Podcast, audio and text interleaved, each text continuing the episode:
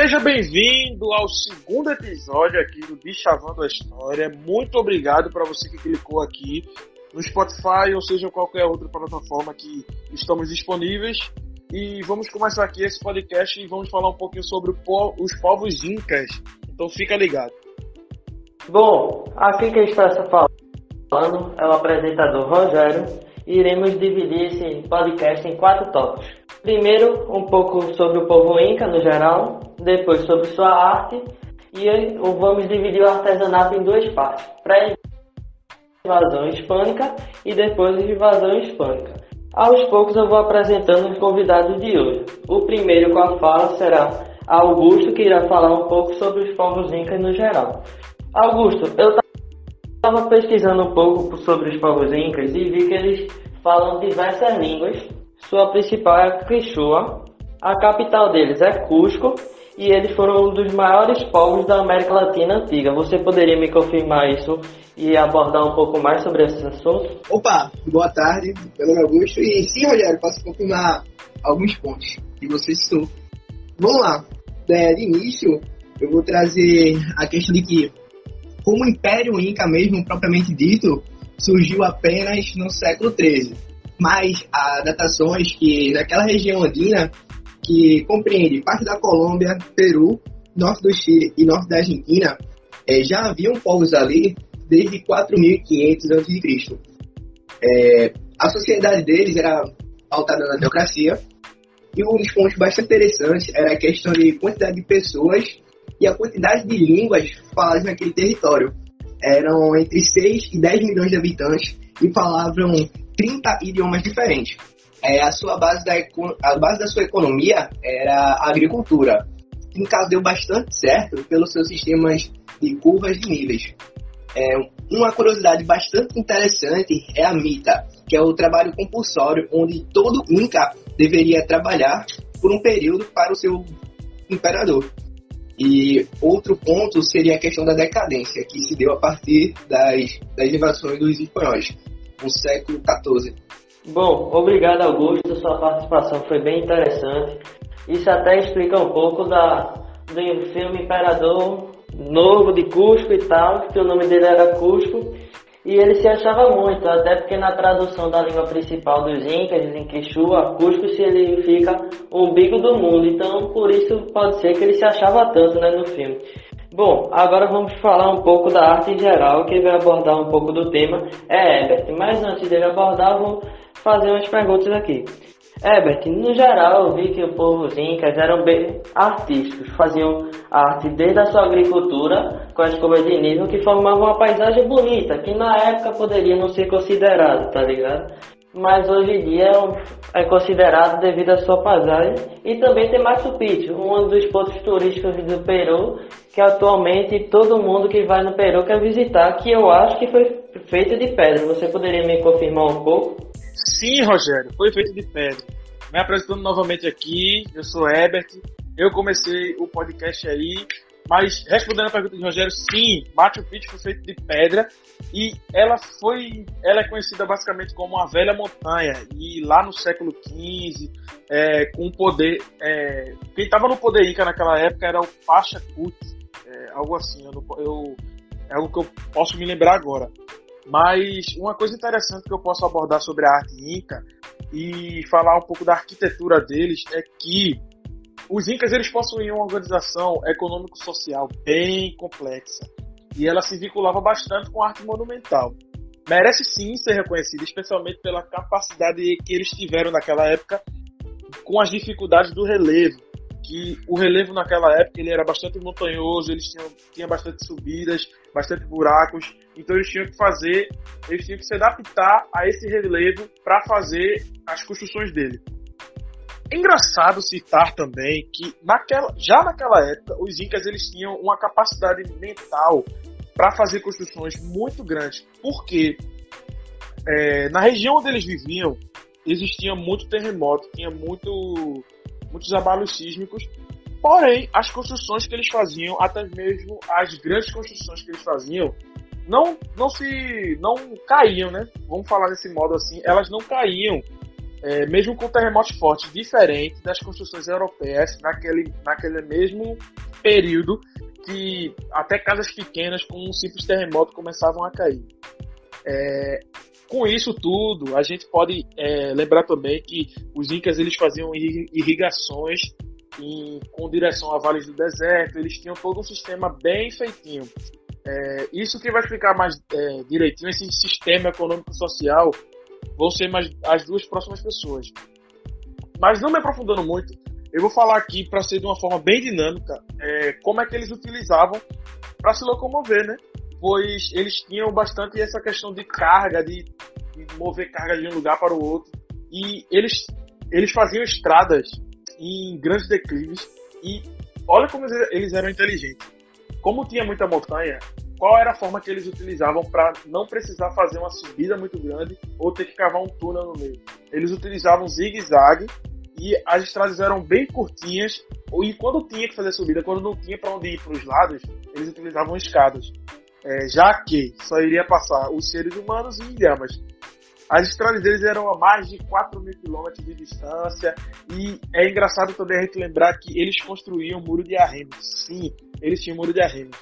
É, aqui na, nas favelas aqui de Recife não tem muro de arrimo, mas naquela época já tinha sim. Então é muito interessante como eles faziam isso. Vou falar também, vou aproveitar aqui, viu, Rogério? Vou aproveitar a oportunidade e vou falar também um pouquinho da música que eles utilizavam naquela época. É, é uma música bastante agitada e é um pouco folclórica. Um pouco não, ela é folclórica sim, na, na região que hoje é o Peru. E eu, vou, eu acho que eu vou tentar conseguir uma música para colocar aqui de fundo para vocês entenderem legal. Mas só que eles utilizavam instrumentos feitos por ele mesmo, que na maioria das vezes não existem mais hoje. Mas um que existe hoje ainda é o ukulele e o violão. Então é basicamente isso que eu queria deixar para vocês registrado nessa tarde. Obrigado, Everett, por sua participação. Bom, a música é um ponto que eu posso interligar com o próximo ponto a ser abordado no podcast, que é o artesanato inca antes da invasão hispânica. Bom, a música normalmente era feita em rituais, ou seja, normalmente era feita para cultuar seus deuses. Uma coisa que pesquisando eu vi que era muito comum no artesanato inca, que era usar metais preciosos para fazer esculturas ou algumas coisas sobre seus deuses. Também era comum eles usarem a tecelagem, por ser uma área de pastoreio muito grande, obtinham muita lã para fazer o que queriam. Mas isso eu não posso me aprofundar muito, porque quem agora está com a palavra é Paulo Henrique e ele vai abordar um pouco mais sobre esse assunto. Boa tarde, bom dia, boa tarde, boa noite ou boa madrugada, dependendo da hora que estiver escutando isso. Vou falar um pouco mais sobre o artesanato Inca antes da invasão espanhola. A gente primeiro tem que entender que os artesãos daquela época eram formados pelas classes mais baixas da sociedade e eles pagavam um tributo muito alto aos reis.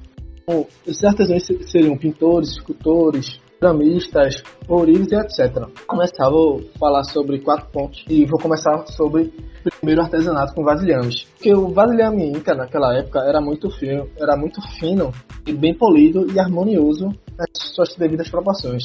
Então eles, mais só muda que eles não tinham uma qualidade estética cerâmica para fazer os vasilhames como no povo mochica ou nazca. Então sua decoração para decorar os vasilhames era quase sempre pobre não tinham nem inspiração nem muita fantasia. Às vezes eles usavam peças, eles ordenavam, né, eram ordenadas cabeça de animais no relevo para poder fazer esses vasilhames. Vou falar agora cerâmica. A cerâmica naquela época era um, como se dizer, uma arte de menor expressão. Não era uma arte que a galera via com um grande prazer de apreciar. Essa muda que ela é muito importante, principalmente para a atualidade, para os arqueólogos porque eles estudam muito ali sobre cultura e também das influências dos povos incas a outros povos e outros povos ao povo, ao povo inca. Então a arqueologia trabalha muito isso em definir a cultura e delimitar as áreas de sua expansão. Agora falar sobre a tecelagem, que é a arte é bem mais antiga que a cerâmica uma arte, vamos dizer, em suas devidas proporções revolucionária, né? Porque a tecelagem, naquela época, era espetacular o que os incas conseguiam fazer. Eles cultivavam algodão no litoral. Eles pegavam outras matérias-primas lá nos altos, terras altas, em terras muito altas. Então eles pegavam a produção, eles tingiam a, as fibras com corante natural. Em seguida, eram fiadas por meio de roscas, pois tecidas em diversos tipos de teares rudimentares. O tear mais comum, ainda hoje utilizado nos Andes, constituía duas listas colocadas sobre plano horizontal, uma das quais era fixada em uma árvore ou um poste, enquanto a outra era presa uma tira e passava ao redor do corpo, à altura dos jeans. O tecido plano, é, eu digo que é um pouco revolucionário em suas devidas proporções, porque muitas das práticas usadas, usa, usamos na tecelagem ainda são usadas nos dias atuais. Outro ponto que eu queria falar, fica um pouco no final do Império Inca. O Império Inca, antes da invasão, essa arte continua depois e é muito usada pelos espanhóis, que são os metais. A princípio, os metais eram usados com frequência para incrustar esferas preciosas ou semi-preciosas ali no metal. Ela, ela era, o metal era colorido com ácido natural que escurecia o cobre a dissolvia a superfície. Então, com isso, o ouro, ou a prata, ou outros metais ficaram muito brilhosos por causa desse ácido. Quando os espanhóis chegam aqui, eles começam a usar para vários outros tipos esses metais, que é para para fortificar os muros da cidade e fazer várias outras coisas. E o povo Inca continuava usando os metais na época da invasão hispânica para fazer alguns adicionar os objetos rituais que eram antigos que continuavam usando durante a invasão espanhola. É isso. Bom, muito obrigado por sua participação, Paulo Henrique. Foi bastante interessante. Enquanto os metais preciosos, podemos dizer que foi uma coisa que se alterou muito a utilização deles após a invasão hispânica. Mas isso quem vai abordar um pouco mais é Lucas Felipe. Mas antes, eu vou citar até uma coisa que a gente trabalhou em sala de aula no texto de Ronaldo Bainfas, Idolatria de Milenarismos, e cita que a invasão espanhola, quando invadiu o Império Inca, comandado na época por Atahualpa, conhecido também como o último imperador Inca, ele ofereceu em troca da sua vida milhões, não, milhões é exagero, desculpe, toneladas de ouro uma sala cheia, porque era o que não faltava no Império Inca, era preciosos, como e prata, coisas que sabemos que os espanhóis estavam necessitando, porque a Europa passava por Mas eu acho que não explica muito bem. Então, Lucas Felipe, agora falar você aborda um pouco mais sobre o artesanato pós-invasão hispânica. Baby, alô, tudo bem contigo? Quem tá falando é Lucas e eu vou falar um pouquinho mais sobre isso. eu vou falar mais um pouquinho sobre isso, sobre o, o que é interessante se notar nesse caso é o, o, que permaneceu após a invasão hispânica, já que a invasão hispânica ela vai ser uma invasão muito violenta. O que a gente percebe hoje em dia na população atual do Peru é que cerca de 50% é de ascendência quechua, que seria um, um, povo que teria uma, uma ligação mais pura com essa descendência inca, enquanto o, a outra metade ficaria mais na região costeira e eles teriam sofrido uma mestiçagem, né, que eles seriam chamados os cholos. É muito interessante perceber o que o que o Rogério acabou de falar com as idolatrias, já que esse termo idolatria é um termo que ele surge no Antigo Testamento e era um termo utilizado para as pessoas que veneravam outras figuras de deuses sem ser o Deus verdadeiro. E como o, e como o país que estava invadindo é, o Peru, Império Inca naquela época era um país cristão, ele decidiu colocar como idolatria toda essa configuração, essa, essa expressão artística, entre outras coisas, que não fosse relacionada ao Deus verdadeiro, que no caso era o, o Deus cristão. Então, o, o, que acaba o que acaba permanecendo após a invasão é que os, os, os incas, os, os peruanos, principalmente da, liga, da língua quechua, eles tiveram que a, a praticar os seus artesanatos, praticar o que eles faziam de maneira escondida. Isso quando se, quando se configura essa, esse tipo de, de prática de artesanato. uma maneira mais escondida, longe dos olhos do, do conquistador, nós chamamos de idolatria ajustada. Mas também houve idolatrias insurgentes, que é quando a idolatria que é, que é um jeito de bater de frente com a dominação a dominação hispânica. Bom, o, o que acaba permanecendo, o que a gente acaba percebendo é que aconteceu uma, uma apropriação cultural muito grande. Quando nós temos a música, por exemplo, os, as pessoas que iriam catequizar esses incas, eles, eles aprenderam a língua quechua e começaram a ensinar alguns cânticos cristãos para a língua quechua, o que pelos instrumentos que o que o que o queixa, que o, o inca que o inca possuía, eles acabaram continuando a existir porque eles acabaram se, é, se mesclando aos instrumentos que os, os, os espanhóis traziam com eles. Então acaba tendo uma mistura uma mistura para que para que para que acabasse acontecendo, para que acabasse acontecendo a, o, o, catecismo desses índios. Então, uma, uma figura, um, uma arte que era de muita importância para o Império Inca era os quipós. E os, e os acabam continuando a existir após a invasão hispânica também. Os quipós eram, se vocês forem no site do, do, do Museu Nacional da UFRJ, tem lá um quipó. Que o que, o que era o quipó? O quipó era uma estrutura feita onde tinham várias cordas, onde tinham várias cordas colocadas numa haste e nessas cordas tinham vários nós e era um jeito deles perceberem, deles perceberem, deles fazerem anotações, deles tomarem nota do que, do que aconteceu na colheita ou qualquer outra informação que eles precisassem armazenar. Então eles usavam os quipós. Após a invasão hispânica, o quipó ainda continuou sendo usado por um bom tempo, mesmo que ele, ele não acabe sendo utilizado até os dias de hoje. Mas quando nós vemos é, as pessoas no Peru hoje em dia que moram no, nos Andes, que moram na região de, é, dos Andes, na região mais alta, nós percebemos que eles ainda mantêm contato, eles, eles permanecem é, fazendo seus trabalhos ligados a, a, essa ancestralidade. Então, eles acabam usando o, os tecidos do, do, mesmo modo, mesmo que ainda tenha uma diferença social muito grande. Então, aquelas pessoas que não têm a mesma, a mesma condição das, das pessoas de caixa mais alta, no Império Inca eles usavam tecidos mais grosseiros, enquanto os que tinham mais dinheiro eles usavam tecidos mais bem trabalhados.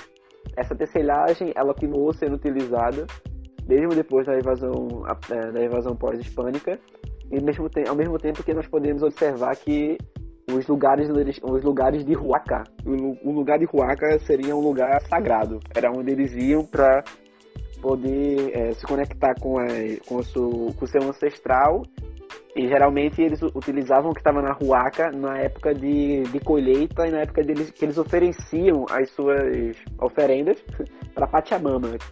Se você tem um desenho no Netflix, que o nome é Pachamama. O nome é Pachamama e ele explica um pouquinho. Então, esse desenho é muito bom. Tem um desenho chamado Pachamama no Netflix, é um desenho muito bom, ele, ele acaba explicando um pouco é, de como é que era o cotidiano desse, desse, desse povo e o que acontece quando os hispânicos invadem. Então é um, é um bom exemplo para a gente perceber um pouquinho do artesanato que era feito ali de como é que eles, de como é que eles viviam.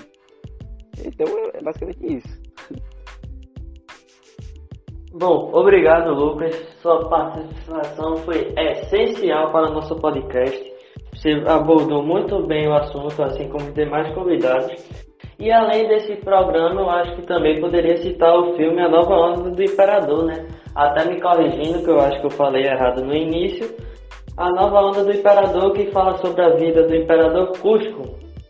E também vai abordar um pouquinho sobre o Império Inca. Bom, não sei se chega a falar depois da invasão espanhola, mas é um bom filme para você ver com seu filho ou suas crianças. A invasão espanhola mas sim, sim, é muito legal o filme. É bem engraçado a proposta. E não, o Cusco do, do filme não é o mesmo Cusco que é, a gente vai citando aí, mas ele trata bastante sobre aquela época. É, é só isso aí, Rogério? Exatamente como a gente falou, o Cusco do filme não é a capital do Império Inca, viu? É Cusco só um imperador diferente, escrito com Cucá, Cuzê, bem diferente para vocês não confundirem. Eu só queria agradecer meus convidados que abordaram um pouco e transmitiram seu conhecimento para o público e também agradecer ao público que nos ouviu até o final. Herbert, agora é com você a palavra para encerrar esse podcast. Obrigado. Pessoal, você que escutou até aqui o nosso podcast, muito obrigado por ter escutado. Compartilha ele para geral aí, pra gente ficar famoso, a gente ganhar os mimos do Spotify, beleza? É, eu peço desculpas se o áudio tiver ficado com, com uma baixa qualidade, mas a gente está começando agora. E aguardem mais episódios por aí. Tamo junto, até a próxima.